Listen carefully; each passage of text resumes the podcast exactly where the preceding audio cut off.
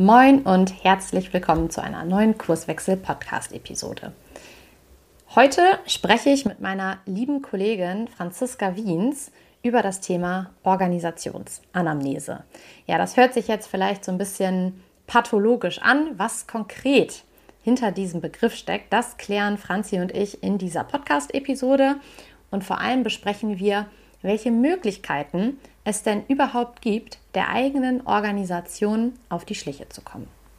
Wenn du also gerade auch das Gefühl hast, dass es in deiner Organisation vielleicht nicht ganz so rund läuft, du die Umstände, die dazu führen, aber gar nicht so richtig benennen kannst, dann solltest du auf jeden Fall in diese Podcast-Episode reinhören. Denn wir beleuchten auch, was unsere konkreten Erfahrungen aus der Praxis sind, die wir mit der Organisationsanamnese sammeln konnten und was das natürlich auch konkret für die Praxis bedeutet. Aber ich möchte gar nicht so viel vorwegnehmen. Ich wünsche dir ganz viel Spaß beim Hören der neuen Episode und vor allem einen guten Erkenntnisgewinn. Bis dann! Du hörst den Kurswechsel Podcast. Wir machen Arbeit wertevoll, lautet unsere Vision. Im Podcast sprechen wir über lebendige Organisationen, den Weg dorthin und die Nutzung von modernen Arbeitsformen.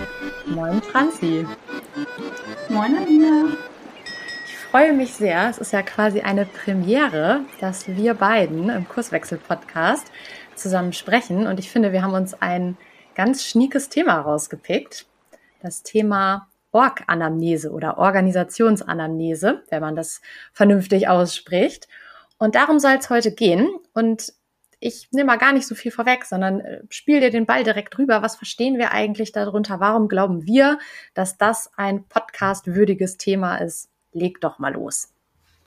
Ja, wenn man Org-Anamnese hört, dann denkt man vielleicht erstmal an den Arzt. Also das ist, also die Zielrichtung, mit der wir da draufgehen, ist natürlich, dass wir mh, hm, methodisch gestützt, ähm, wie im medizinischen Bereich auch, einen sehr klaren Blick versuchen, auf eine Organisation zu bekommen. Und Anamnese kommt tatsächlich aus dem Griechischen und heißt Erinnerung. Also das heißt, wir gucken einen Stand jetzt an, der aber gespeist ist durch die Erinnerung vom Gestern. Ähm, und da geht es tatsächlich darum, ähm, alle relevanten Dinge, die im Jetzt sind, einmal aufzunehmen. Also es gibt ja auch unterschiedlichsten Formen von Anamnesen und äh, was uns wichtig ist, dass es natürlich nicht hier um eine Patholo Pathologisierung geht. Ne? Ähm, Andina sagt immer so, oder du hast so schön gesagt, ähm, der Organisation muss man halt einfach auch auf den Zahn fühlen, um ihr auf die Schliche zu kommen. Und ähm, genau das tun wir an dieser Stelle. Mhm. Ich finde das ganz spannend, weil häufig, ähm, ich weiß nicht, ob, ob du das auch schon so erlebt hast, passiert dann in der Praxis oder beobachten wir da einen Reflex.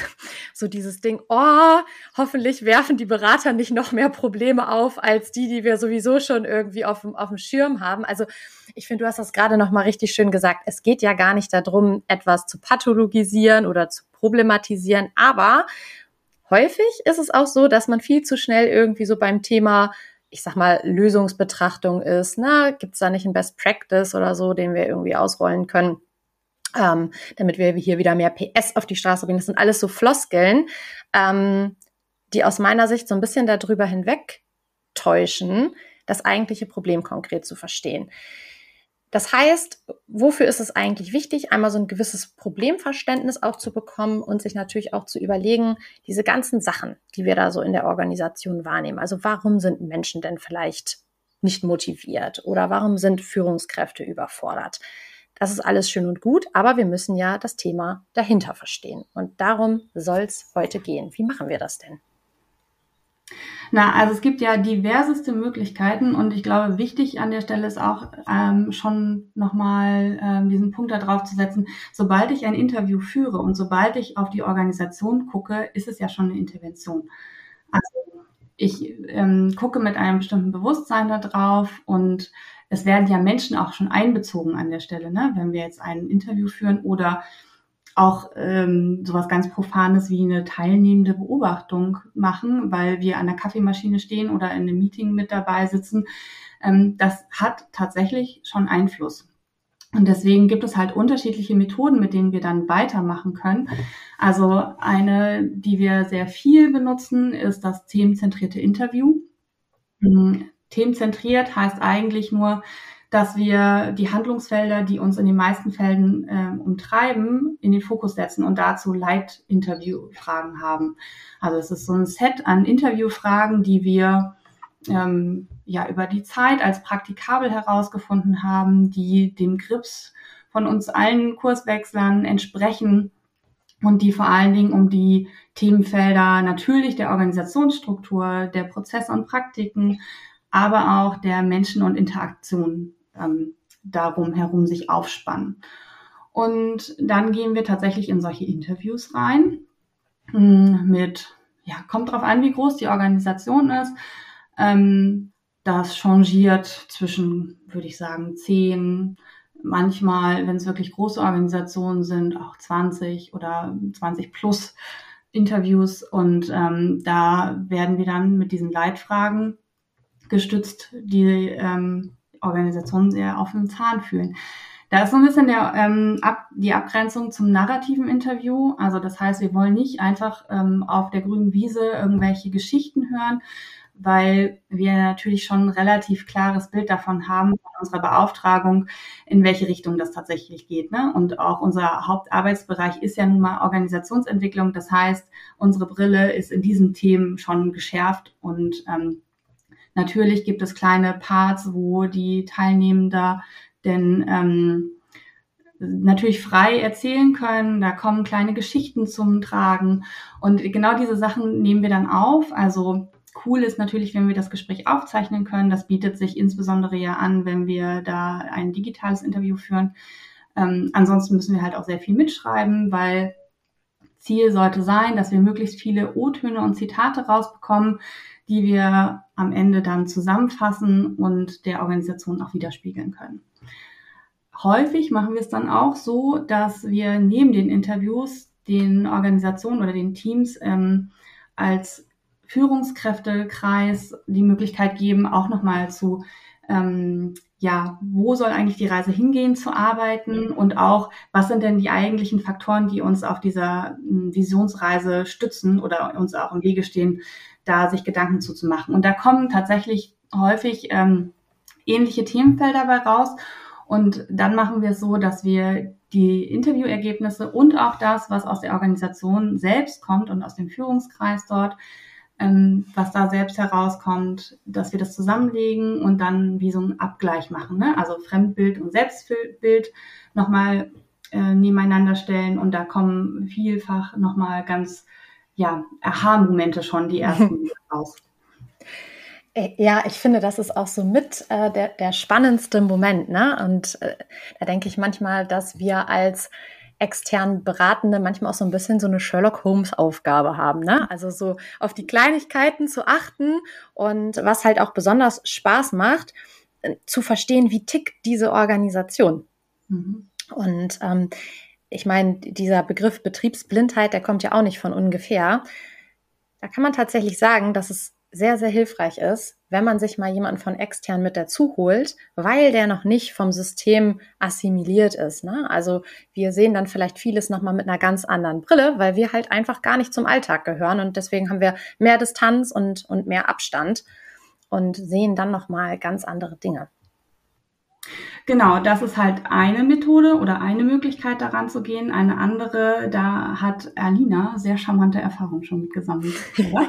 ja, das sind äh, die verketteten Gespräche nach äh, Gerhard Wohland. Das ist so ein bisschen das Thema, wenn wenn Fragen aus dem themenzentrierten Interview an Grenzen kommen, dann äh, kann diese Methodik total helfen. Ähm, jetzt ist es gut, wenn man so ein bisschen schon mal sich mit der Organisation beschäftigt hat. Also vielleicht hilft es auch an der Stelle nochmal in den, in den Podcast reinzuhören, was ist eine Organisation? Und ich glaube, wir haben auch noch einen zum Thema Kultur. Denn wir reden ja immer davon, dass so eine Organisation aus einer Vorder- und auch aus einer Hinterbühne besteht. Eine Organisation hat mehrere Seiten. Und die Kultur oder die Wertekultur, also dieses Kraftfeld, die geteilten, ähm, ich sag mal, Grundannahmen, die ungeschriebenen Spielregeln sagen wir auch häufig, die finden ganz viel auf der Hinterbühne statt und die kann man so schlecht erfragen. Also das ist so dieser, dieser Moment, wenn wir in einer Organisation zusammenarbeiten, dann haben wir alle irgendwie so ein unbewusstes Gefühl, was hier richtig ist und was hier vielleicht eher nicht so richtig ist, wie das Weltbild der Organisation ist. Und ähm, wenn ich dich jetzt fragen würde, Franzi, wie ist denn so die Kurswechselkultur, dann würdest du wahrscheinlich unterschiedliche Dinge explizit bekommen und das wäre auch mit Sicherheit nicht falsch. Aber an diesen unbewussten Teil kommen wir halt, also an die Hinterbühne, kommen wir nicht gut ran. Und jetzt brauchen wir eine Möglichkeit, um diesen roten Vorhang sozusagen so ein bisschen zu lüften. Und dafür eignen sich diese verketteten Gespräche ganz gut. Das läuft so ab, dass wir gar keine Fragen stellen, sondern Vorurteile beziehungsweise Provokationen mit ins Gespräch nehmen. Das heißt, wir setzen uns mit unserem Auftraggeber oder unserer Auftraggeberin zusammen und horchen erstmal, was ist denn da gerade so Phase in der Organisation. Und meistens bekommen wir dann als Berater Beraterin schon so ein grobes Gefühl dafür, wo der Hase im Pfeffer liegt. Und dann können wir Vorurteile bilden. Die sind natürlich ganz furchtbar unsauber und unscharf, aber das ist genau der Sinn. Weil wenn ich jetzt quasi als externer Berater frecherweise ein Vorurteil über die Organisation raushaue, mal so ganz platt gesagt, dann sagt mein Gegenüber, Alina, das kannst du so nicht sagen. Das ist bei uns nicht so. Oder Alina, fast, aber man muss ergänzen das. Um, ähm, das heißt, so ein Vorurteil erzieht meinen, äh, meinen Gesprächspartner dazu, mich zu korrigieren. Und so komme ich an, ich sag mal, Antworten, wo ich gar keine Fragen zu hätte stellen können im Voraus, weil mir das Wissen ja darüber fehlt. Und jetzt heißt es verkettete Gespräche, weil ich ähm, nicht nur mit einem Vorurteil ähm, da reingehe, sondern ich habe ein ganzes Vorurteilset und dann ist es so, dass ich in ein Gespräch gehe, ich konfrontiere mein Gegenüber mit den Vorurteilen. Ähm, auf Basis des ersten Gesprächs passe ich diese Vorurteile an und gehe ins nächste Gespräch. Und dann ist es meistens so, dass ich sag mal so in den ersten eins bis fünf Gesprächen die Menschen ganz entrüstet sind, was denn da für Vorurteile über die Organisation im Umlauf sind, ganz viel korrigiert wird und so etwa ab Gespräch sechs ist es dann so, dass es gar nicht mehr so viel Korrekturbedarf gibt und ich komme so quasi sukzessive vom Vorurteil zum Urteil. Das ist echt ein ganz, ein ganz cooler Ansatz. Wichtig ist aus meiner Sicht, dass man im Nachgang an jedes Gespräch auch nochmal erklärt, warum man da vielleicht ähm, so ein bisschen forscher vorgegangen ist und was quasi der Sinn ähm, hinter diesem Vorgehen ist. Weil wenn ich höre, äh, verkettete Gespräche oder auch verkettete Interviews, dann gehe ich eigentlich erstmal davon aus, dass mir Fragen gestellt werden bin ich vielleicht erstmal einen Moment perplex, wenn ähm, da ein Externer sitzt, den ich vielleicht gar nicht so gut kenne und der da jetzt einfach mit steilen Thesen um die Ecke kommt. Ne? Also ich habe das tatsächlich auch schon genutzt in einem Kontext, wo ähm, ja nicht so viel Gesprächsbereitschaft da war. Also und zwar aufgrund der, ich würde mal sagen, der Tätigkeit, die in dem Unternehmen vorgeherrscht hat. Also das waren jetzt keine Menschen, die in Meetings ständig sitzen und sich ähm, ja die da sehr eloquent sind, sondern ähm, da war das tatsächlich eine Herausforderung, wie können wir mit den Menschen in ein Gespräch kommen, ohne dass sie in so einem geschlossenen Raum sind und damit Fragen bombardiert werden. Und da haben wir das tatsächlich genutzt. Und ähm, also ich glaube, es ist ganz wichtig, dass man selbst, wenn die Methodik im Nachgang offengelegt wird, auch am Anfang des Gesprächs schon möglichst wertschätzend und ähm, ja irgendwie nahbar bleibt, weil sonst ähm, ja kann das doch nach hinten lo losgehen. Und ähm, da war es tatsächlich so, dass ähm, da wirklich gute Gespräche rausgekommen sind, die am Anfang wahrscheinlich nicht so möglich gewesen wären ohne diese Art der Gesprächsführung. Mhm. Ja, genau. Also wir, wir nutzen quasi ähm, die, die Mitglieder der Organisation, um diesen Vorhang ein bisschen zur Seite zu ziehen und auf die Hinterbühne zu gucken. Und was ganz schön ist durch diese Verkettung, ne, also dass ein Gespräch auf dem anderen aufbaut, ähm, versuche ich auch so ein bisschen die subjektive Bewertung der einzelnen Personen rauszunehmen. Also Wahrnehmung ist immer subjektiv, muss ich nicht groß erzählen. Das heißt, es ist immer auch ein Stück konfundiert, also verunreinigt durch die, durch die eigene Bewertung oder Beurteilung. Und man sagt, diese nachher gebildeten oder entstehenden Urteile haben eigentlich eine gute Qualität, wenn die Leute sie wiedererkennen. Und das deutet schon darauf hin, was nachher passiert. Also wenn diese Gespräche durchgeführt sind, meistens sind es so ungefähr zwölf Gespräche, kommt auch ein bisschen drauf an, wie groß die Organisation oder die Organisationseinheit ist, in der wir das durchführen, nehme ich dann hin und dann, dann passiert was, das nennen wir ähm, Urteilsverkündung. Das hört sich ein bisschen rabiat an, aber es ist tatsächlich so. Also wir Externe lesen dann einmal diese, diese ja, entstandenen Urteile vor und sammeln auch kein Feedback dazu ein. Das ist erstmal so ein bisschen hart. Ähm, häufig ist es so, dass natürlich die, die die Gespräche mit uns geführt haben, aber auch diejenigen, ähm, ich sag mal, ja, dies auch irgendwie in der Organisation betrifft. Manchmal wird es in der kompletten Organisation vergemeinschaftet oder eben in dem Bereich, auf den sich diese Analyse jetzt bezog, sind dann halt am Start und wir vergemeinschaften einfach diese Urteile und gehen dann tatsächlich drei Tage, zumindest mal meistens sind es drei Tage, ähm, aus dem Geschehen raus und lassen die Organisation mal ihr Ding machen. Und also aus eigener Erfahrung kann ich sagen, die Kaffeemaschine ist an dieser Zeit, in dieser Zeit ein ähm, wirklich spannender Ort, weil da werden diese ganzen informellen Gespräche geführt. Und der Punkt, den du vorhin eingebracht hattest, so dieses Thema, die Befragung ist eigentlich schon Intervention genug, ist genau das. Also dadurch, dass wir auf einmal Dinge explizit gemacht haben, die eigentlich immer nur auf der Hinterbühne stattfinden, die haben jetzt auf einmal die Vorderbühne erreicht und können auf einmal kommuniziert werden und auch besprochen werden. Und das ist total ähm, hilfreich. Genau. Ja, genau. Und was bedeutet das dann für die Praxis? Also, weil eine Frage, die mir immer gleich als erstes gestellt wird, ist so, und wie wählen wir jetzt die Gesprächspartner aus? Wie machen wir das denn? ja, also das ist, das ist äh, tatsächlich auch so mit äh, ja, der, der komplexitätsbehaftete Anteil. Also bei diesen verketteten Gesprächen ist es meistens so, da gibt es ja ein Vorabgespräch mit dem Auftraggebenden. Und der sagt dann häufig so, ja, du musst mal mit Person XYZ sprechen. Das ist auch erstmal ganz gut, aber meistens passiert es in den Gesprächen, dass an der einen oder anderen Stelle nochmal das Thema aufkommt, dass gesagt wird, oh, jetzt solltest du unbedingt mit Peter sprechen, weil Peter hat da total Licht am Fahrrad, so wie wir immer sagen. Also das ergibt sich bei den verketteten Gesprächen eigentlich automatisch ich weiß gar nicht, bei den themenzentrierten Interviews ist es ähnlich? Ja. Äh, ja, da ist es äh, tatsächlich so, dass es ähm, wahnsinnig auf den Auftraggebenden ankommt. Ne? Also ähm, häufig haben wir sowas wie, ah ja, wir müssen aber aus jeder Abteilung mit wem gesprochen haben oder aus jedem Bereich, ähm, was natürlich sinnvoll ist. Ähm, oder ja, unterschiedliche Hierarchieebenen müssen berücksichtigt werden. Mm, das ist natürlich immer klug, ähm, da auf eine gewisse Diversität zu achten. Aber auf der anderen Seite ist es halt auch klug, ähm, das Prinzip Freiwilligkeit an der Stelle zu verfolgen. Ne? Also ähm, uns ist natürlich am liebsten, wenn wir einfach in die Organisation frei reinfragen dürfen und sagen, ähm, ja, wir werden Interviews führen. Wer hat denn Lust? Also wer hat denn was zu erzählen? Wer möchte denn etwas teilen? Wer sieht denn hier etwas, wo er meint, dass das irgendwie nennenswert ist? Ähm, und da eine gute Mischung eigentlich immer hinzukriegen zwischen, wir haben irgendwie alle im Blick oder aus jedem Bereich jemanden gefragt und aber auf der anderen Seite wirklich die Menschen, die da wirklich Need haben, die wirklich Gesprächsbedarf haben, auch mit reinzuholen. Und da auch flexibel zu sein für sowas wie, was du gerade gesagt hast, ah ja, sprich doch mal mit XY oder aus dem, dem Bereich fehlt noch wer oder solche Dinge. Das finde ich auch einen guten Punkt, was du jetzt gerade nochmal gesagt hattest mit dem Prinzip der Freiwilligkeit, weil ähm, das ja ein Grundprinzip auch unserer Beratung bei Kurswechsel ist.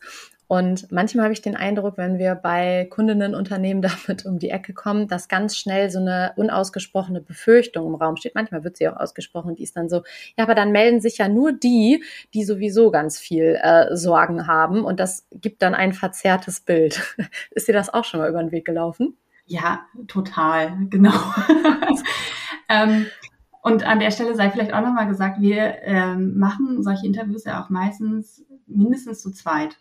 Ne? Also und zwar nicht, ähm, damit wir, also vielleicht auch manchmal, damit wir es in einer gewissen ähm, Schnelligkeit hinkriegen, ähm, aber Methodisch ist es tatsächlich so, das nennt sich ähm, Forschertriangulation, dass wir aus verschiedenen Perspektiven auf den Problemgegenstand gucken oder das, den Sachverhalt, den wir vor unserer Nase haben. Weil wir natürlich an der Stelle unsere Perspektiven übereinander legen und da ja den Gegenstand einfach schärfer sehen können und genauer angucken können und uns auch darüber austauschen können und unsere Perspektiven auch da nochmal reflektieren. Das ist so ein entscheidender Punkt. Das heißt, wenn jemand kommt und sagt, hm, hier ist alles scheiße und das muss ich aber richtig mal Dampf ablassen, das ist ja was, ähm, das kann vielleicht anklingen, aber allein dadurch, dass wir das mit mehreren Ohren hören, können wir solche Sachen eigentlich auch ganz gut dann einordnen und das, was eigentlich dahinter liegt, ne? Also wo kommt denn die Quelle? Wo ist, kommt die Energie her, mit der der das sagt?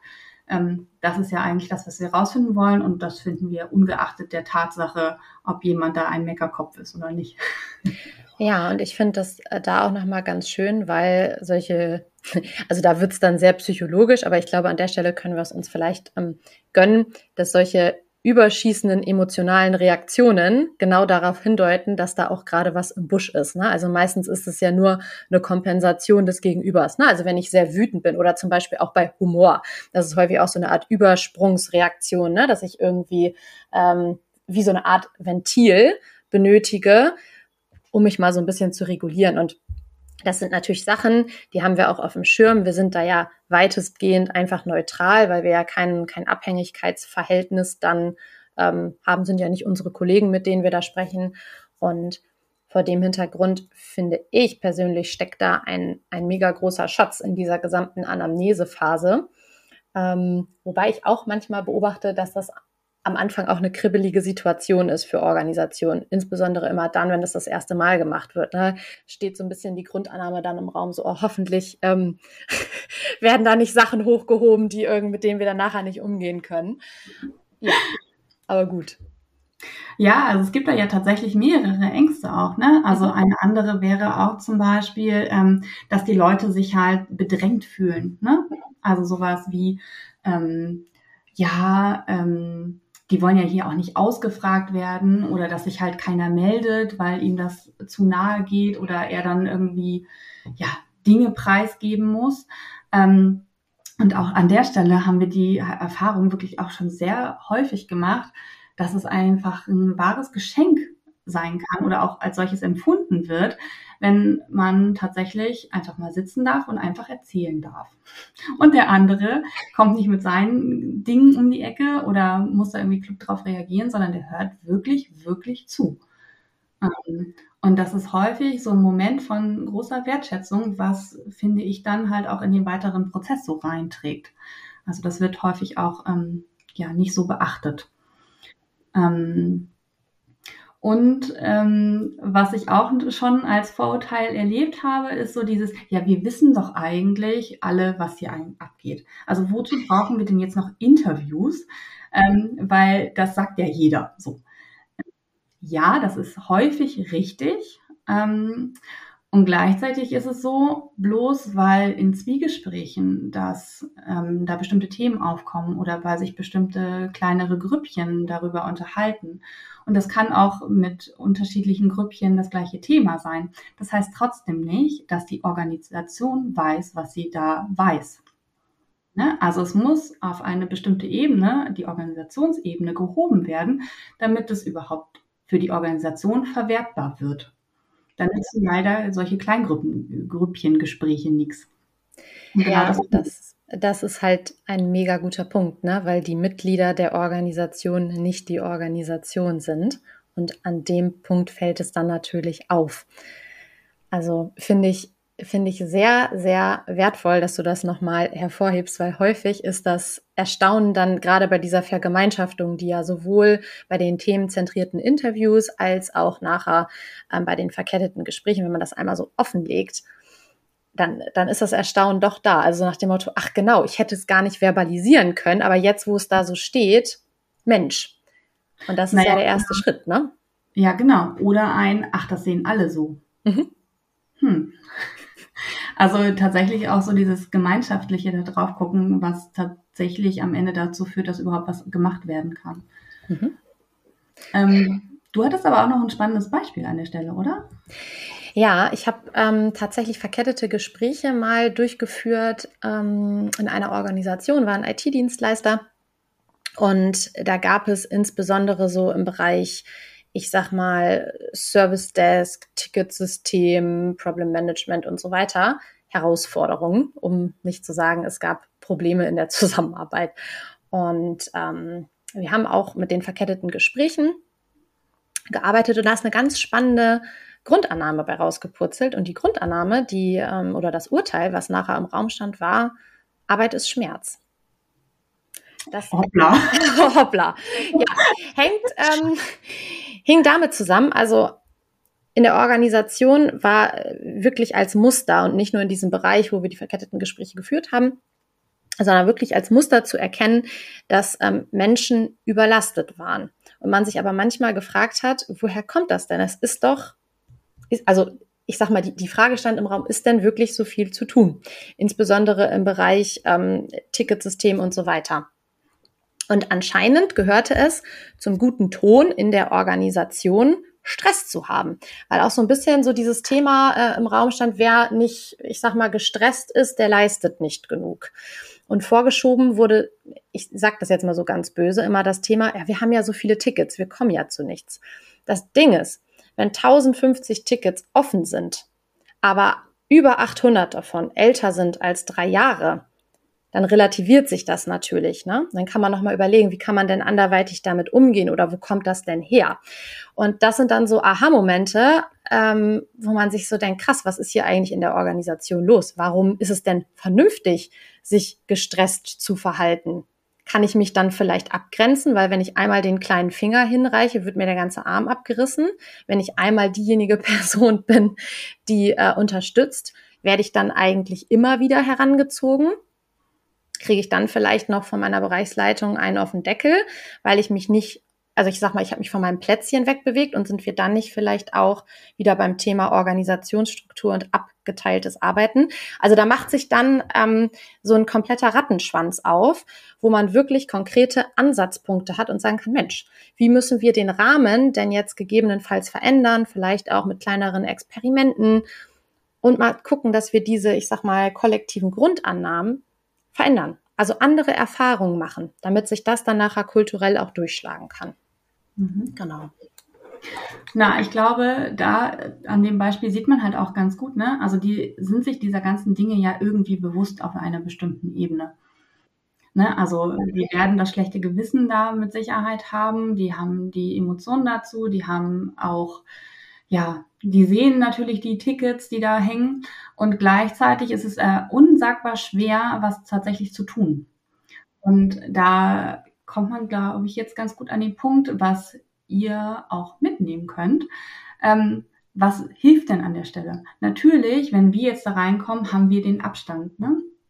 Also diesen Abstand stellen wir allein dadurch her, dass wir nicht Teil der Organisation sind und deswegen nochmal mit einer anderen Perspektive da drauf gucken. Wir schwimmen nicht in dem Organisationswasser, ähm, wo alle anderen sonst so drinne sind.